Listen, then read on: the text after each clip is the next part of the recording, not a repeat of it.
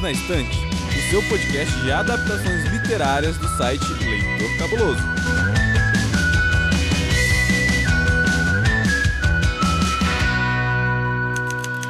Oi, eu sou a Amanda e eu juro solenemente não falar nada de bom sobre essa série. Oi, eu sou o Thiago e eu acabei de descobrir que eu não fui adolescente, porque eu não fazia essas merdas não, gente. É isso, ouvinte. Nós estamos aqui hoje para falar de adolescentes fazendo o que acham que é adolescentice. Mas eu acho que não é bem assim, não. Amiga, Mas não é nem um pouco assim. não é, né, Thiago? É muito romantizado, meu Deus do céu. Mas, Thiago, antes disso, eu tenho uma pergunta muito importante pra te fazer. Diga, amiga. Qual é o meu nome do meio? Ué, Mandinha, eu não sei. Ah, Thiago, então eu não quero mais gravar com você, não, porque você não me ama de verdade. Ah, não, amiga, peraí, peraí, calma. Eu fiz uma música pra você, ó. I can't stay away just to hear you breathing. Maravilhoso, maravilhoso. É isso, ouvinte. Nós vamos falar sobre a segunda temporada de O Verão que Ferrou com a Minha Vida. Não, pera. Como que é o nome, Thiago? O verão em que ninguém fez terapia. É o verão que mudou minha vida. Lembrei aqui, gente. Não, mudou as nossas vidas, porque a da Bélia não foi não, gente, desculpa. Não, não foi. não. Brincadeiras à parte, antes da gente começar a falar, e assim, ouvinte, vai ser o episódio com spoiler, porque a segunda temporada não tem como controlar isso. E, sinceramente, a gente tá aqui meio cheio de ódio no coração. Então, só vamos, né? Se você é fã da série, se você curtiu a escrita aí da Jenny Han, gostou da primeira temporada, assim, esse episódio não é pra você. Ouvinte, se você não sabe do que a gente está falando, nós temos o episódio 250 sobre a primeira temporada, que não foi tão ruim assim. Não foi. Ela começou promissora, né? Tinha alguma chance, dava pra gente insistir, mas infelizmente alguma coisa aconteceu no meio do caminho. E nós vamos falar sobre isso hoje. Então, assista a série, se você tiver coragem, leia o livro e eh, ouça o nosso episódio, porque a gente vai falar spoiler.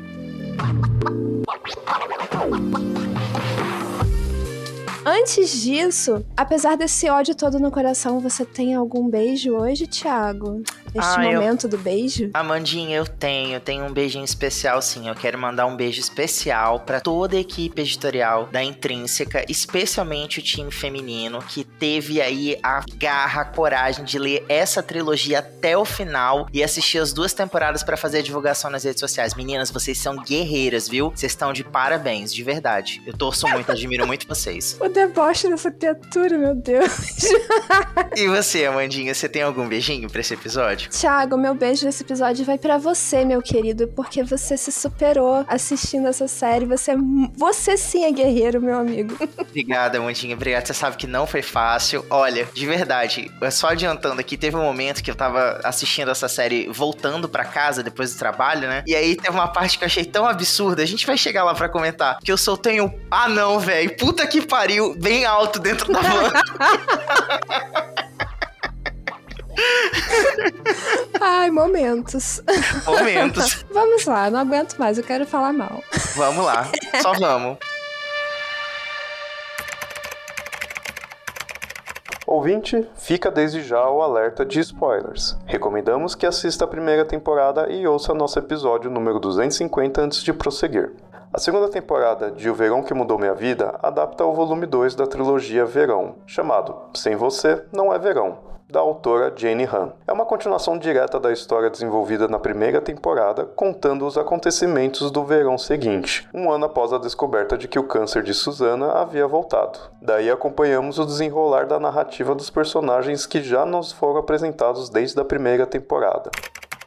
Então, ouvinte, se você foi corajoso o suficiente para ouvir esse episódio sem saber do que estamos falando, a segunda temporada vai contar a história um verão depois do verão da primeira temporada. Então, se lá no final da primeira temporada a gente descobriu que o câncer da Susana tinha voltado, e a chance de cura era muito pequena, agora nós já temos que lidar com a perda da Susana. E eu sinceramente achei, quis acreditar de todo o coração que seria mais interessante essa temporada, porque ela começa com a premissa do luto, né? Um ano se passou, ela está morta há aproximadamente um mês, né, Thiago? Isso. Cara, olha, eu, eu queria muito ver a tua reação nessa hora, Amanda, porque eu lembro que a gente terminou o episódio 250 com você falando assim.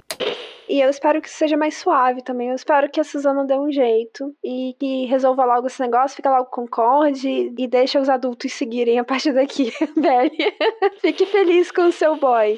E aí, de repente, a gente começa essa temporada e bum, Suzana morreu, sabe? Não teve nem despedida, não teve nada, eu assim, sabe? imaginei que ela ia morrer mesmo, porque a situação dela era muito, muito ruim, né? Assim, por um lado, eu fiquei feliz deles não terem explorado essa parte mais triste, né? Que é o final, a reta final do câncer. Mas, Uhum. assim, pô, foi muito repentino como eles colocaram na série, sabe? Na verdade, a série tentou fazer isso até acho que o episódio 3, de ir reconstituindo os passos ali da Belly, né? Pra gente entender por que ela tá naquela fossa toda, indo mal no colégio. Começou a namorar com o Conrad, terminou com o Conrad, e a gente não tá Gente, sabendo que de nada o que aconteceu.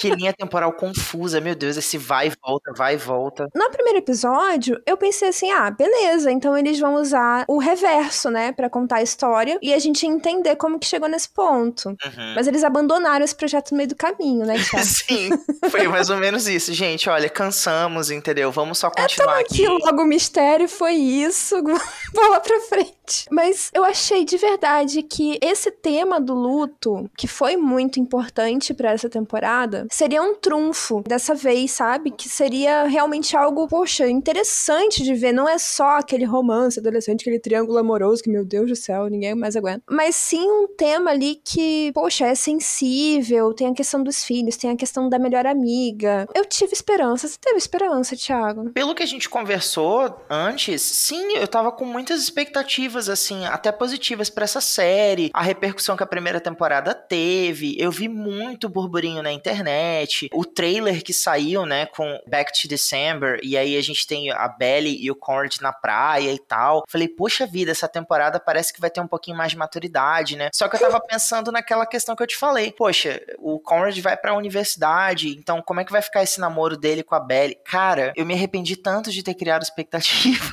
Deus. É como dizem, né? Criem capivaras, mas não criem expectativas. Exatamente. Eu não tinha expectativa e mesmo assim foi frustrante. Então eu imagino você. O que acontece é que aí a gente vai nesse, ritmo de tentar entender o que aconteceu, né? Só que aí, além do luto, e eu realmente gostaria de ter visto mais do luto da Laurel, apesar de ter sido um pouco explorado sim e ter sido a parte mais interessante da série, sinceramente, pelo menos pra mim, né? Não sei você, Thiago. Mas apesar disso, a série começou a focar de novo só na Belly. E é Belly pra lá e Belly pra cá. E, e a Belly tá brigada com Jeremiah e ela não aguenta de saudade do amigo. E a Belly terminou com o Conrad. Ai, meu Deus, ela não consegue superar o Conrad. Ai, porque a Belly foi expulsa do time de vôlei. Ai, meu Deus, o time de vôlei. É só a Belly. E tem tanta coisa mais interessante acontecendo, mas é só a Belly. E aí você multiplica isso aí ao cubo e você chega ao livro, assim, porque, gente, eu não, desculpa, eu não me aventurei a ler a sequência. Eu comentei com vocês lá no outro episódio que eu tinha lido o primeiro livro, né, Pra fazer jus aí, mas não rolou, gente. A escrita da Jenny Han e esse universozinho teen não funcionou pra mim. E pelos comentários que a gente viu, né, Amanda, o,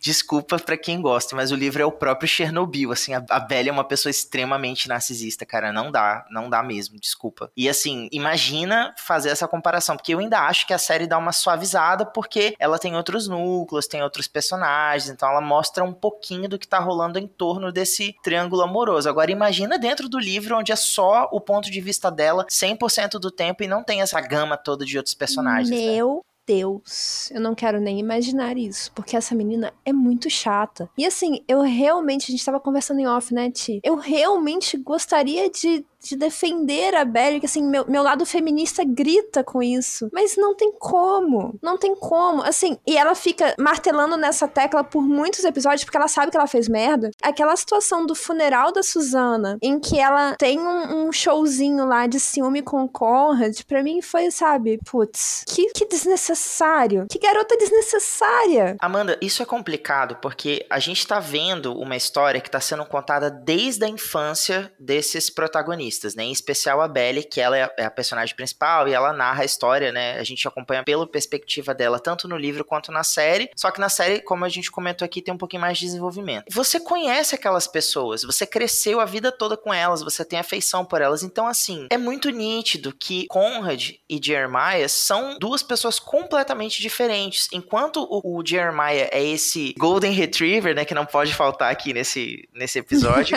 esse termo. Mais um episódio com Golden Retriever. A gente vai mudar o nome desse podcast, gente. A gente vai.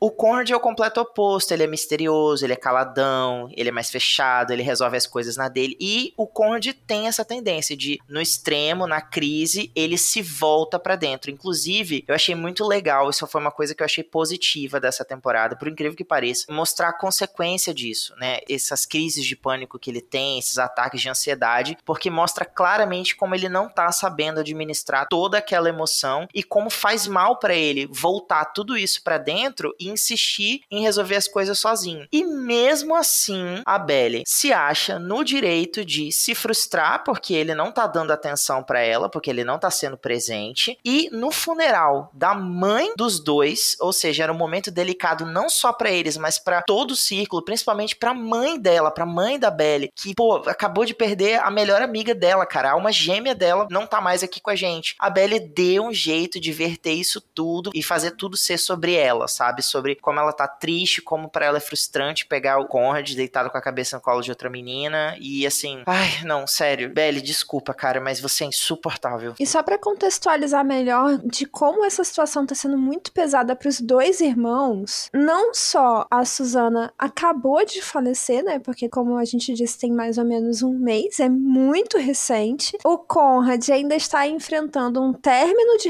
relacionamento que a Belly, né, foi promoção leve dois pague um. Sua mãe está morrendo, eu termino com você também. Ai, que horror. Sim, porque eu sou uma pessoa muito empática, assim. Muito legal, assim, total responsabilidade afetiva. E além disso, a casa de verão é essa casa onde se passa a primeira temporada toda e boa parte, né, a maior parte da segunda temporada, que é essa casa mágica em que a família da Susana e a família da Laurel passavam ali todos os verões. Essa casa está sendo posta à venda pela meia-irmã da Susana, sem ter avisado aos sobrinhos. Então ainda tem esse drama na vida do Conrad, porque ele tá tentando, sabe, segurar de todos os lados e não consegue, ele tá falhando em tudo. Inclusive na faculdade ele está arriscando de perder, de ser expulso da faculdade, porque ele não tá sabendo administrar isso. Ele não tá se dedicando. É, ele não, ele não tá conseguindo, né? É, é meio que humanamente impossível dar conta de tudo. E aí a gente tem o Furacão Belly. Esse drama da casa se estende por vários episódios. Basicamente, o plot dessa temporada é isso: eles descobrindo que a casa em Casas Beach vai ser vendida, né? Que essa meia-irmã da Susana apareceu, ela não tem uma boa relação com a família, né? Ela, para quem ficou um pouquinho perdido, a gente explica. O pai da Julia, que é essa personagem, ele se separou da mãe dela e se casou de novo, e com essa mulher eles tiveram a Susana. Então a Julia é meia-irmã dela, né? E aí, por conta disso, a gente vai vendo ao longo da série que a adolescência, o início da vida adulta de ambas as meia-irmãs sempre foi muito complicada, porque enquanto uma era muito querida, muito desejada, passava, tipo assim, era filha perfeita dentro da família perfeita, a Julia, por ser a meia-irmã e ser fruto, né, do primeiro casamento do cara, eh, sempre viveu um pouco assim, escanteio. Então, ela traz um pouco dessa questão não resolvida para esse plot da segunda temporada. E isso aí vai motivar muito ela a querer vender a casa, porque ela não tem lembranças boas daquele lugar, né? Ela não, não quer. E com ela acaba vindo Sky, que é uma personagem não binária que vai fazer parte aqui da trama da segunda temporada. O que, que você achou disso, Amandinha? Eu achei que a introdução da Julia foi extremamente maniqueísta, né? Ela é a tia Megera, a vilã. Uhum. Depois a gente vai descobrindo que, nossa, a vilã tem coração, ela tem motivos para isso. E assim, já adiantando bastante, porque aqui a gente não tá tão preocupado assim com a questão dos spoilers, é muito frustrante porque passa boa parte da temporada nisso e de repente é resolvido da forma mais idiota possível. Nossa, foi Sabe? ruim mesmo. Em cinco minutos de conversa, a Laurel consegue convencer a Julia que, poxa, mas não, nunca é tarde para você se reaproximar da sua irmã. Você fazer ainda pode fazer algo por certa. ela. Não vou vender mais.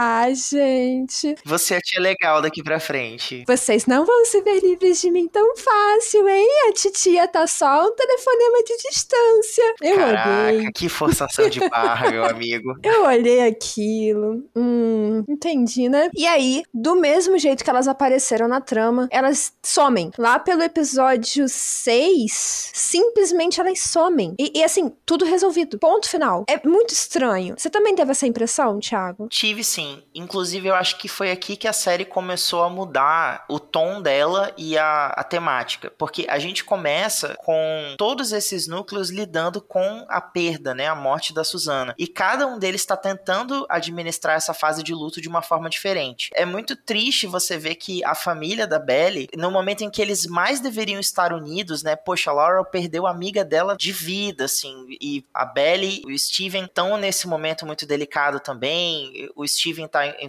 fase de transição e tudo mais. Tudo isso daí muda porque o foco deles agora passa a ser não perder a casa, que é a casa é a alma, né? É, é o lugar favorito da Suzana, é o lugar que reúne todos esses núcleos e, e transforma eles numa família. E essa tia do mal aí, a, a Julia, agora tá, veio para acabar com isso, né? Ela vai pôr a casa à venda porque é dela, por testamento, e agora ela pode fazer isso. Porque ela não tem coração. Porque ela não tem coração. E aí, de repente, o plot agora é o seguinte: vamos formar uma trupe do barulho para fazer toda a algazarra, quebrar o ar-condicionado, promover festas com drogas e danças ilícitas. E pichação. E pichação, vandalismo, para impedir com que essa casa seja vendida, entendeu? É isso. O plot agora, da metade pro final, vai ser esse. Calma que piora, gente. É, piora bastante. Mas antes de piorar, uma coisa que eu queria comentar, assim, de positivo, assim, foi uma tentativa positiva, pelo menos, foi essa discussão sobre como as pessoas guardam as suas essências em, em determinados lugares, né? Eu não sei se você já teve essa sensação, Thiago, mas especialmente quando você perde alguém, algum lugar, alguma coisa que era muito amada por essa pessoa, parece que sempre vai ter um pouco dela, sabe? E eu acho que é uhum. isso que a temporada quis trazer, dessa memória afetiva na casa, que não é só a memória afetiva da infância deles. Eles ficam o tempo todo falando, ah, porque a gente cresceu aqui. Mas não é só isso. É porque se desfazer da casa seria se desfazer de um pedacinho da Suzana também, Sim, né? Sim, com certeza. Então, poxa, se a série tivesse ido por esse lado, cara, poderia não ser perfeita ainda, porque, putz, tem vários problemas ali além disso, mas,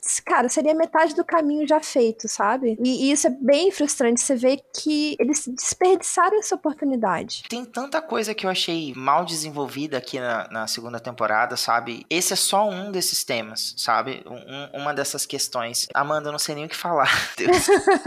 é só uma dessas questões mesmo, Thiago. Mas, na minha opinião, tem tanta coisa que foi simplesmente forçada porque não foi desenvolvida. E outra dessas coisas é, por exemplo, o relacionamento do Steven com a Taylor. Putz, que coisa sem sentido, sabe? De repente, o garoto ficou simplesmente obcecado, tarado na Taylor. Ele passou de total indiferença, sabe? Ah, Taylor, a Taylor gosta de mim. oh, Taylor, você está tão linda hoje.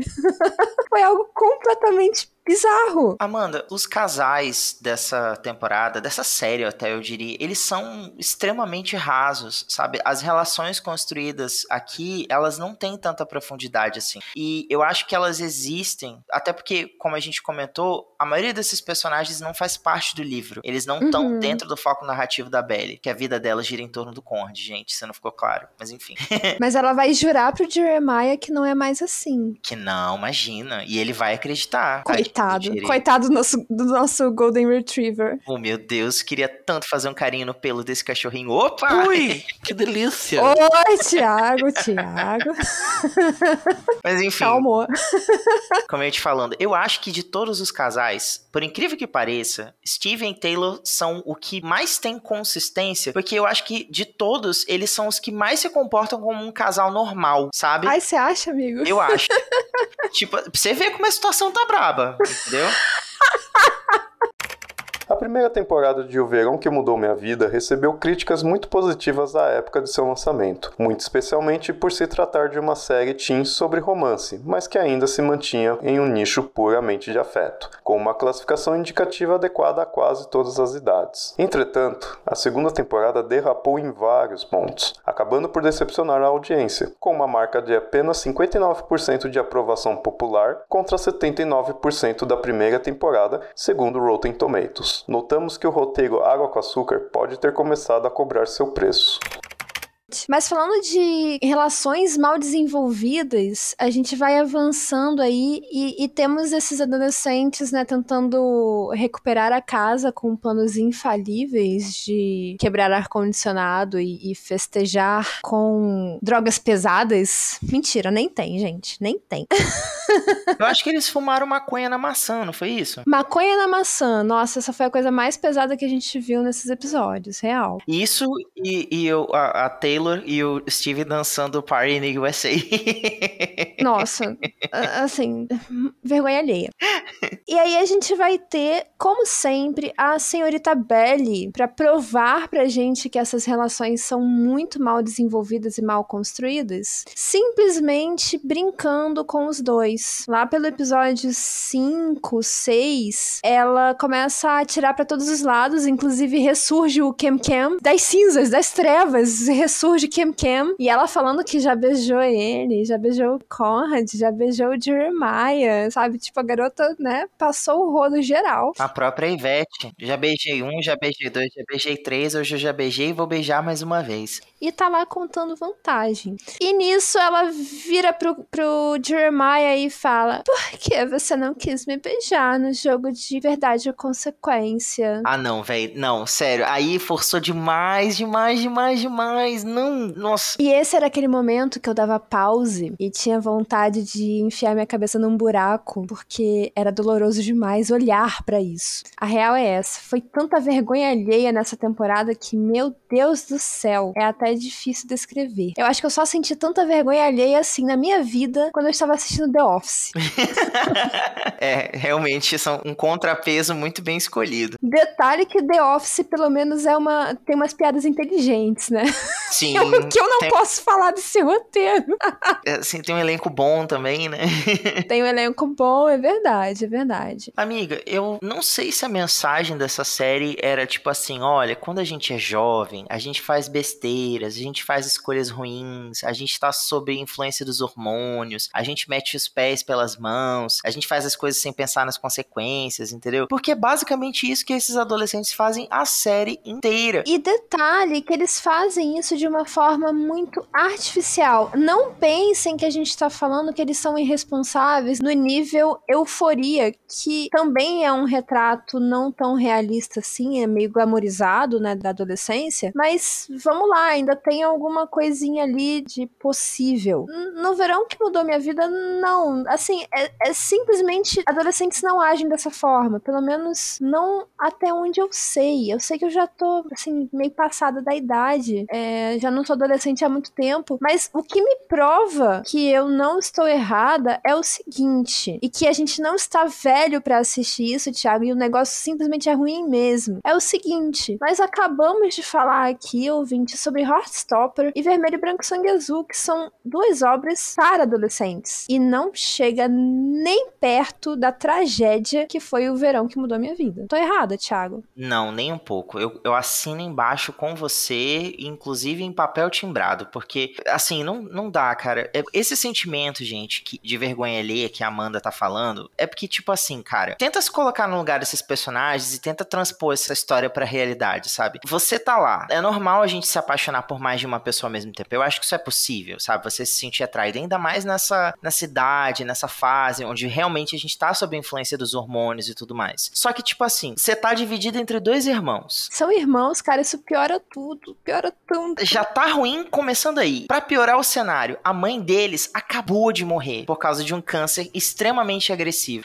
E então, jovem, né? E Não, não jovem. foi nem aquela coisa, nossa, mas ela já era muito idosa, não. E aí a Belly termina a primeira temporada dando expectativa pro Jeremiah. Ela beija o Jeremiah pra logo em seguida beijar o Conrad. E aí o Jeremiah fica sabendo, porque ela- eles, né, têm essa brilhante ideia de contar o que foi que aconteceu, entendeu? E aí, além dela afastar os dois irmãos num momento que já está sendo extremamente delicado pros dois, ela ainda fica com essa, essa melação de cueca, desculpa falar, de correr de um pro outro, sabe? Quem que vai dar atenção pra Belly dessa vez? E ela simplesmente não consegue ter um pingo de empatia de pensar, poxa, eu já magoei os sentimentos desse menino, eu não estou sendo respeitosa com o momento de luto que ele tá passando, e eu ainda estou chateada porque ele não está me dando atenção. Aliás, ninguém aqui está me dando atenção do jeito que eu quero, então por isso eu vou fazer de tudo pra eu estar no centro. É por isso que ela se torna uma personagem extremamente insuportável, é daí que vem esse sentimento de vergonha alheia, porque você olha e fala, caralho, velho, como que alguém consegue ser tão narcisista nesse ponto? E assim, além da total falta de responsabilidade dela com o sentimento desses dois meninos, ela consegue, inclusive, colocar assim, um contra o outro e colocar a família dela também meio afastada deles, porque aí o irmão fica chateado com o Conrad porque ele deixou a, a Belly sozinha no baile de formatura lá, sendo que a mãe tava,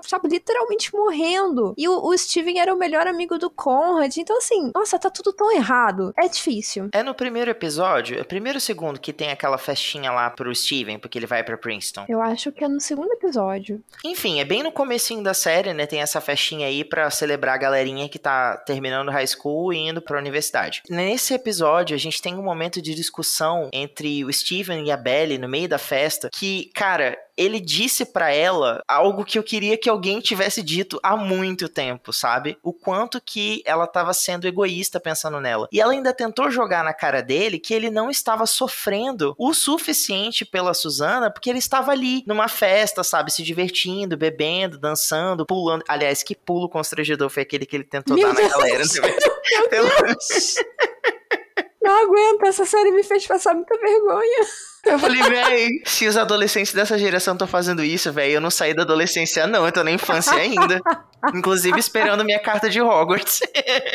Ah, jovens, não façam isso. Por favor, é vergonhoso. É muito vergonhoso. E aí ele falou pra ela, tipo assim, cara, você acha que eu não tô sofrendo? Cada um lida com o luto, com o sofrimento de uma forma diferente. Eu posso aqui estar tentando extravasar, tentando sorrir, mas por dentro eu posso estar quebrado, eu posso estar destruído. Inclusive, isso era uma coisa que a própria Susana faria. Ela não quis permitir nem por um segundo que todo mundo ficasse triste ao redor dela. Ela queria ver todo mundo alegre, sorrindo, brincando. Inclusive, ela não queria passar por essa fase do tratamento justamente porque ela sabia que seria agressivo. Eu fico muito, muito triste, muito ofendido de ver que a maioria dos personagens nessa temporada, especialmente a Belly, não tiveram respeito pela memória da Susana, sabe? Muita gente usou a questão da morte dela, do luto, pra justificar escolhas ruins, pra justificar momentos, sabe? Inclusive pra jogar isso na cara uns dos outros. Nossa, me irritou demais como a Belly foi extremamente insensível com a mãe dela, cara. Sem brincadeira, de verdade, eu fiquei muito triste, muito triste mesmo. Por mais que a Laurel. E aí tem também uma questão cultural, porque a Laurel tem essa coisa mais ah, introvertida, né? De, de guardar tudo pra si, de ter que resolver tudo sozinha. É, por mais que ela não esteja ali externalizando, sabe? Chorando pelos cantos, porque a. Como você bem disse, Thiago, a alma gêmea dela se foi. Isso não significa que eles, conhecendo a mãe, não saibam o quanto está sendo um período terrivelmente doloroso para ela enfrentar essa perda recente. E a Belly tá ali atazanando a mãe, sabe? É muita falta de empatia Muita, total. em uma temporada só. E pra mim, assim, a Belly fecha o, o caixão, com perdão do trocadilho, no final do penúltimo episódio, né, pro último, quando eles levam o Conrad pra tentar, né, afinal, salvar ali a, A a faculdade, dele, a matrícula. E eles estudam com ele a noite inteira, legal, atitude legal, né? Beleza. É, e eles levam o Conrad pra fazer essa prova. E aí o Conrad sai todo felizinho da prova, porque, pô, ele arrasou, que legal, né? Pô, finalmente o garoto tá tendo um- uma vitória nesse negócio todo. Só pra ele encontrar a Belly e o irmão se pegando loucamente em público, basicamente em cima do carro. Assim, cara, quando eu vi essa cena, cena, eu queria desver. Sabe? Eu consegui ouvir o, o barulhinho do coração do Conrad quebrando em mil pedaços. E assim, não é que ele seja perfeito, não. Ele não é um personagem tão legal assim. Mas ninguém merece isso, cara. Logo depois dessa cena que a Amanda tá falando, gente, a Belly ela vai atrás do, do Conrad, eles têm ali uma conversa e ele fala: Não, beleza, você quer conversar? Vamos colocar as coisas em pratos limpos então. Aí ela ainda tem a coragem de dizer para ele que aquilo ali não era sobre ele, que ela realmente gostava do Jeremiah, que ela não tava fazendo aquilo ali para chamar atenção. Gente, me desculpa. Presta atenção, você vai pra universidade onde o cara estuda, onde todo mundo conhece ele, e aí, como a Amanda falou, ela beija, a Belly beija Jeremiah em público. Não, né, ela não beija, ela agarra o Jeremiah, assim, é, é, um negócio quase que obsceno. Ai, amiga, você me desculpa, mas assim, você queria, assim, que o Conrad visse, cara. Você queria que ele chegasse, que ele pegasse aquilo ali, que ele sofresse, que ele pensasse que ele te perdeu. Você queria sair por cima da carne seca. Ainda mais, para mim ficou muito óbvio que quando ela deu aquele passeio com o Jeremiah para conhecer a universidade e tal, né, que Sim. ele foi mostrar, aí ele deu aquele vislumbre para ela, sabe? Ah, eu consigo ver a gente aqui estudando junto, você jogando vôlei, eu fazendo meu curso e a gente dando força um pro outro, a gente estudando junto. Cara, é muito assim, ó, Jeremiah tá indo para Stanford, então ele vai estar tá longe daqui. Então eu não vou ter alguém que me dê a atenção, o carinho que eu quero. E o Jeremiah tá bem aqui. Ele vai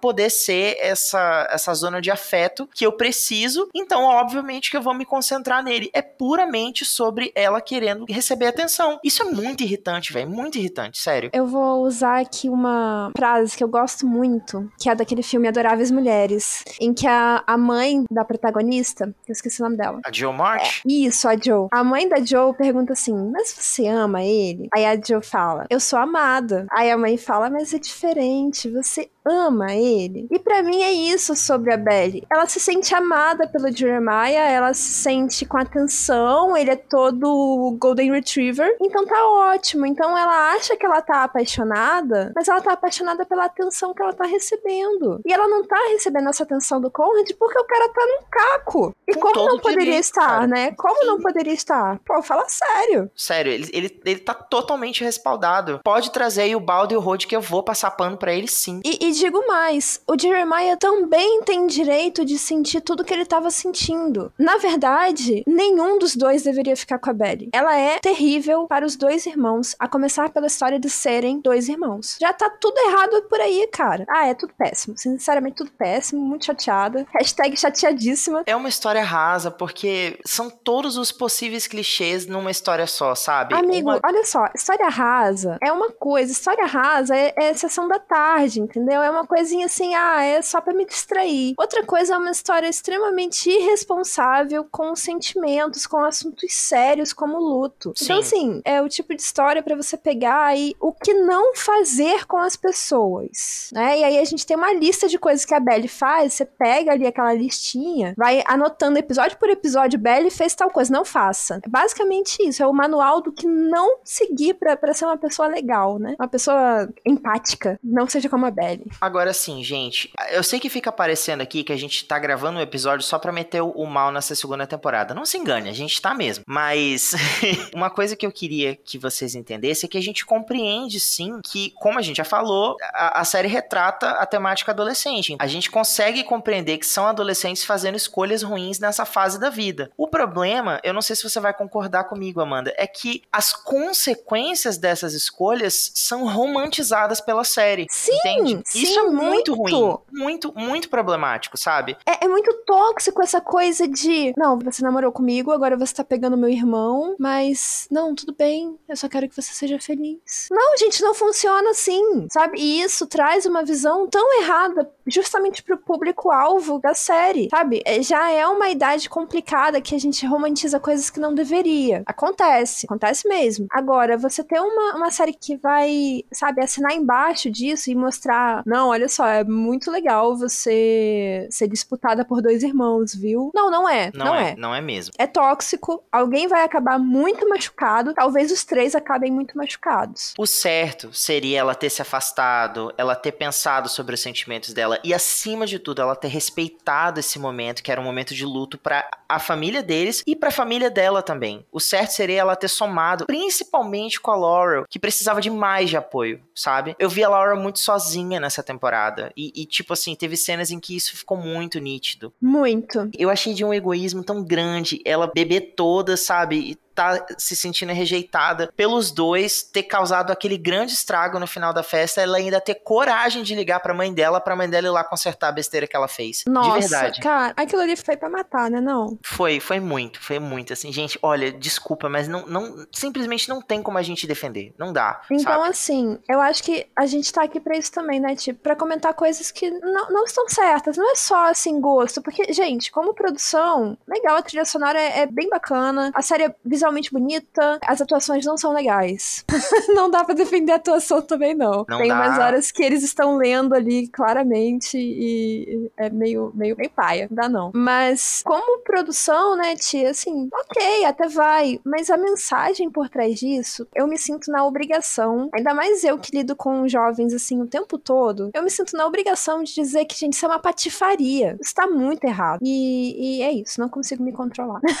Você comentou aí a questão da trilha musical. Eu achei isso um ponto positivo e negativo ao mesmo tempo. Tipo assim, tem uma música, tem literalmente uma música da Taylor Swift pra cada um dos oito episódios. Às vezes tem mais de uma música dela por episódio. Eu falei assim, gente, parece assim que eles pegaram a, a trilha sonora e escreveram um roteiro em cima das músicas, sabe? É, é Parece, parece coisa de fanfic, né? muito, total, assim. é- é- Eles chamam isso de songfic, né? Quando ele- eles pegam a, a musiquinha e escrevem a história em cima do contexto da música. Cara, a cena, eu não sei se você conhece o trabalho da Olivia Rodrigo, mas a cena que a Belly tá voltando pra casa depois da, daquela festinha, chorando e pensando na- no, no Conde, e aí tá tocando Driver's License dentro do, do carro, é, é- é quase um clipe. É quase um clipe da música, entendeu? Eu falei assim, gente, sabe? Eu falei, e, e assim, a cena ficou até longa demais, entendeu? E, e para você ter uma ideia, aquilo dali é muito a narrativa do livro, sabe? Ah, es- Esses três primeiros episódios, onde a Belly intercala entre o que está acontecendo no presente e momentos dela com Conde ou com o Jeremiah. É muito assim o livro. Ele fica intercalando os capítulos, sabe? Uma hora ela fala o que tá acontecendo aqui, aí ela volta no tempo e fala um pouquinho do passado. É, mas assim, pra gente não se estender muito nesse, né, nessa discussão gratuita, Amanda, você conseguiu extrair alguma coisa de bom disso tudo, assim? Teve alguma Então. coisa na série que você gostou? O que eu gostei foi a tentativa de falar do luto, porque é um assunto que eu acho sempre relevante. Inclusive, a própria Taylor pontua em alguns momentos ali com o Steven que tá tudo bem ele sentir o luto da forma dele, que não existe uma forma correta, que as pessoas não deveriam julgar o luto das outras, que há sim momentos de felicidade dentro do luto. Gente, luto, assim como depressão, assim como outros, outras questões que vão nos atingir psicologicamente ali naquele momento, não precisam ser de total treva. Sabe? Não precisa ser algo horroroso 100% do tempo. Existe sim aquele momento de dar risada, existe aquele momento de, pô, foi legal curtir com um amigo e tal. Não é isso que vai dizer que, ah, tá de luto nada, ou isso não é uma depressão. Não é assim que funciona. Então eu acho legal que a Taylor tenha trazido essa discussão. Eu acho que eles tentaram, sabe? Mas essa tentativa ficou muito escassa, eu acho. Ficou muito pequenininha e, e- e acabou se perdendo.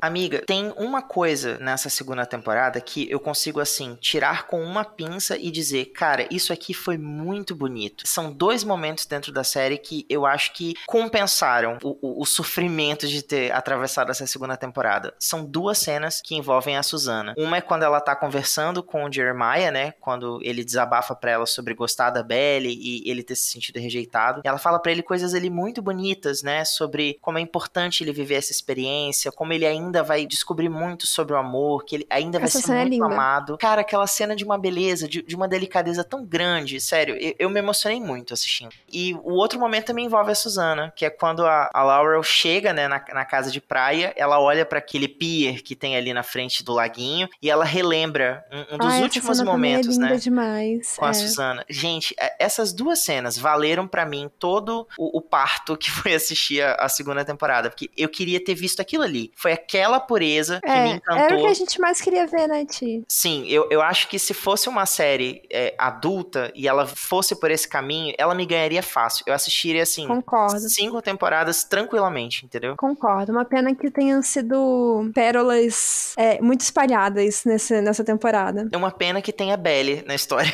Ah. Enfim, ouvinte, pra gente parar por aqui, porque o hate na Belly tá forte. Ti, muito obrigada por ter topado gravar comigo sobre esta bomba. E ouvinte, muito obrigada pela sua escuta até aqui. Não seguramos a língua dessa vez, é, às vezes tem que sair, né? A gente, a gente tem que fazer uns alertas também. E é isso. Mandinha, foi maravilhoso gravar com você mais uma vez. Nós finalmente encerramos, né, o, o mês Agostinho, que estendeu aí pra setembro. É, o mês Golden Retriever. foi uma delícia, como sempre, gravar com você. E assim, eu não sei você, mas a gente já pode adiantar aí pro ouvinte que esse time aqui, essa duplinha, não vai voltar pra gravar sobre a terceira temporada, gente. não, Desculpa. não, não vai ter terceira temporada pra gente. Se tiver pra eles, assim, sinto muito. Paramos por aqui. É isso. É isso. Um beijo, ouvinte, um beijo, Ti. Um e beijo, nos vemos Amandinha. na próxima. A gente se vê na Bienal já já, né? É isso aí. Spoilers. Contribua para novos episódios do Perdidos na Estante em catarse.me barra leitor underline cabuloso ou no PicPay. Se você é das redes sociais, nos encontre em twitter.com barra perdidosestante e instagram.com barra perdidosnaestantepod. Você acaba de ouvir o podcast Perdidos na Estante. A apresentação foi de Amanda Barreiro e Thiago Augusto. A pauta foi da Amanda Barreiro. A produção da Domenica Mendes. Assistente é o Leonardo Tremesquim e a edição foi do Ex Barros. Esse episódio é um oferecimento de Airechu, Aline Bergamo, Alan Felipe Fenelon, Amaury Silva, Caio Amaro, Camila Vieira, Carol Vidal, Carolina Soares Mendes, Clécius Duran, Daiane Silva Souza, Guilherme De Biasi, Igor Bajo, Janaína Fontes Vieira, Lucas Domingos, Lubento, Luiz Henrique Soares, Marina Jardim, Marina Kondratovic, Moacir de Souza Filho, Nilda e Ricardo Brunot.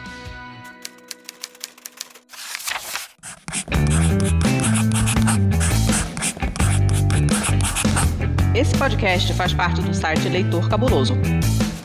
Conheça nossos conteúdos em www.leitorcabuloso.com.br.